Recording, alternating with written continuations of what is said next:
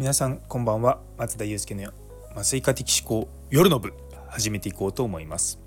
あの昨日あたりからちょっと定期的にやっていこうかなと思って。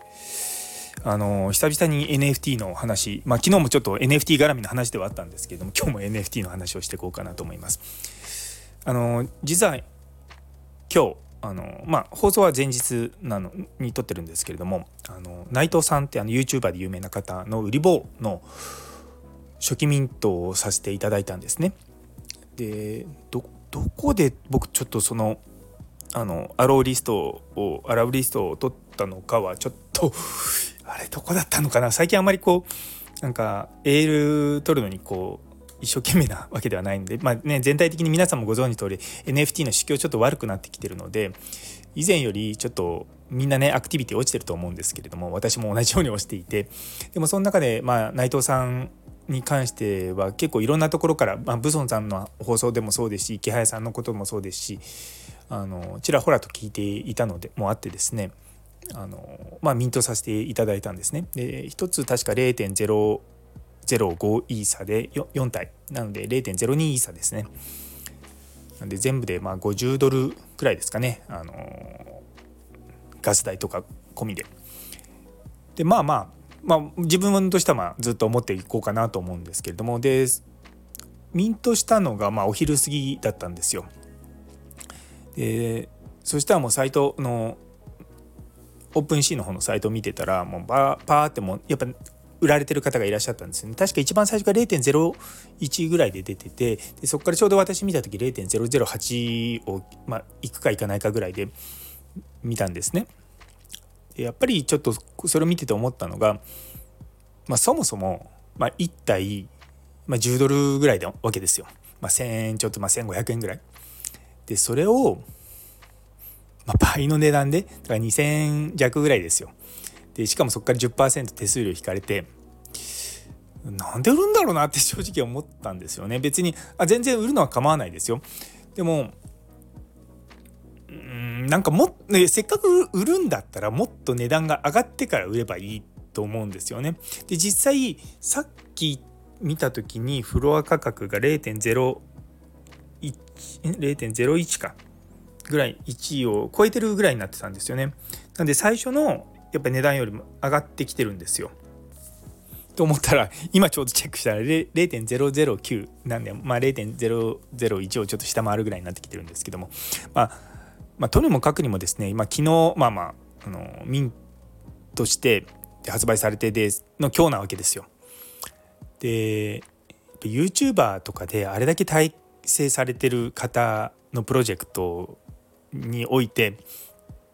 まあ、即売りとか、まあ、僕の中ではよくわからないなと思うんですね。まあ、たまたま、まあ、アローリストは当たったからあのー、ねまあ、ちょっと小銭稼ごうかって気持ちはまあわからないではないですよ。私もあの以前あの HG さんのやつも、まあ、結構いい感じに売ったんですよね。でももうちょうどほんと1年弱ぐらい前ですかね。そうでも、まあ、そういった経験とはまたちょっと今フェーズが違ってきてると思うんですよ。あのでこの1年間自分自身その NFT とかのその価格とかこう見てる中でぱりこう継続してるものっていうのはやっぱりこう価格が悪くなってからもまたそこから跳ね上がったりとかで結構一気に買いが入るとわーってこう値段が上がってまあフロアプライス上がってくんですよね。でもちろんその、ま、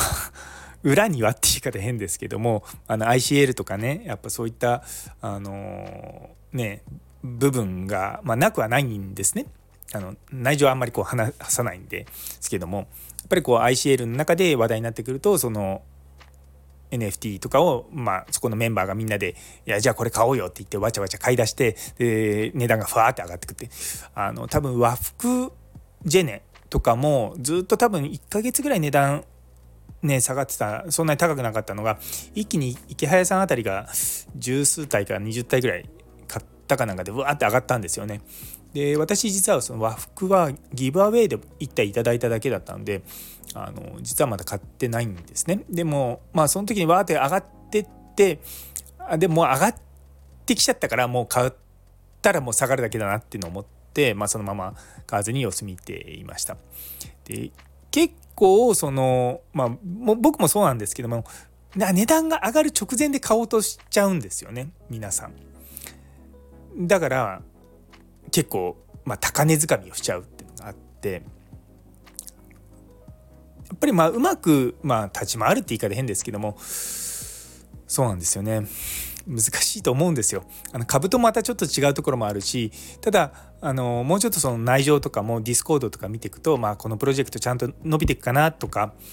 あのそういったところは見えてくると思うんですよね。まあ、今のフェーズ的に言うと、まあ、なかなかこう値段が上がらないのはしょうがないと思うしでも僕もやっぱりこうブソンさんとかの SKB とか、あの他の、まあ、CNP、LLAC とかその辺りのものは、まあ、しっかり買っていきたいなと思ってはいるんですね。でちょちょうどそう今度のキャラダオのなんだキャラダオ祭 in 名古屋っ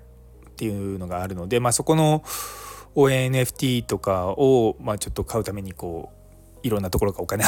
移動させたりとか今してる最中で間に合うかなとか言ってちょっとこうふわあのふわふわしてるんですけどもそう結局その、まあ、今の段階での NFT ってほとんどこう応援しかないと思うんですよ。そのプロジェクトをもう純粋に応援するつもりで買っていくっていうのが多分一番気持ちがいいと思うんですよね。でそれ以上のもの、まあ、投資的な価値を求めるんであればもうそれはもう CNP と LLAC の2択しかないかなっていうのはあると思うんですよね。そうまあでもそれだけじゃないと思うんですよ。そうそうそう。なのでちょっとしっかり、まあ、そういったのをですね今見ながら、まあ、NFT とかと触れてるといいのかなと思ってます。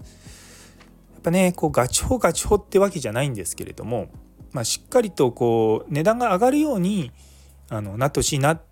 ていうのとか、まあ、本当にもう純粋にこの人頑張ってほしいなっていうところにあのお金を今使ってる 使ってるのかまあ一応まあ投資はしてるっていう言い方になりますけどまあ投資ってねあの皆さんされてると思うんですけども全部上がるわけじゃないんですよ。上がるものもあれば上がんないものもあるし、まあ、そういったつもりぐらいでやっていかないと多分相当心削られるんで本当にまあね余剰資金というか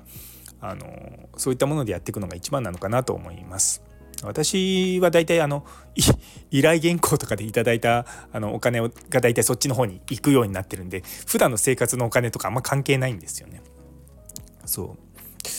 うなんでねまあそうするとちょっと原稿たくさん書こうかなとか思ってこの前も あの原稿依頼いただいたんでそれをまた書いたりとかしながらそちらの方は全部こう NFT に消えていったりとかしています。ね、あと最近あの鴨頭さんがやってるあのクラファンがいくつかこう重なったのもあってですねいやちょっとそちらもまあ厳しいなと思いながらもまあでも今ね応援せずいつ応援するんだっていうのもあったりとかいろいろとあってですねまああのそういったのもあの最終的に自分に返ってくるんじゃないかなってちょっと楽観的に思ってます。はい、あのそういったのねやっぱりこううんお金増やしたいと思ったらやっぱお金使わなきゃいけないんだと思うんですよ。ただそのお金の使い方が浪費ではなくてやっぱ投資だったりとかまあメインは投資ですよね。うんで多分人を応援するっていうのはいつか自分に返ってくる投資なんですよ。でその人から返ってくるかどうか分かんないですけどやっぱそういった行動をしていくことによって他の人からまどう見られるかとかあのさあの今日の、まあ、日中の放送でもそうなんですけどもそのギブアンドテイクの中のやっぱギブギブギブギブってやってってそこから最終的にテイクができるっていうふうに思わないとなかなかこう続かないと思うんですよね。うん、っていうのがちょっと今日のあの売り棒のミントとその後のこう何て言うかなこうフロアとかのこう動きを見ててちょっと思ったところです。ちなみにあの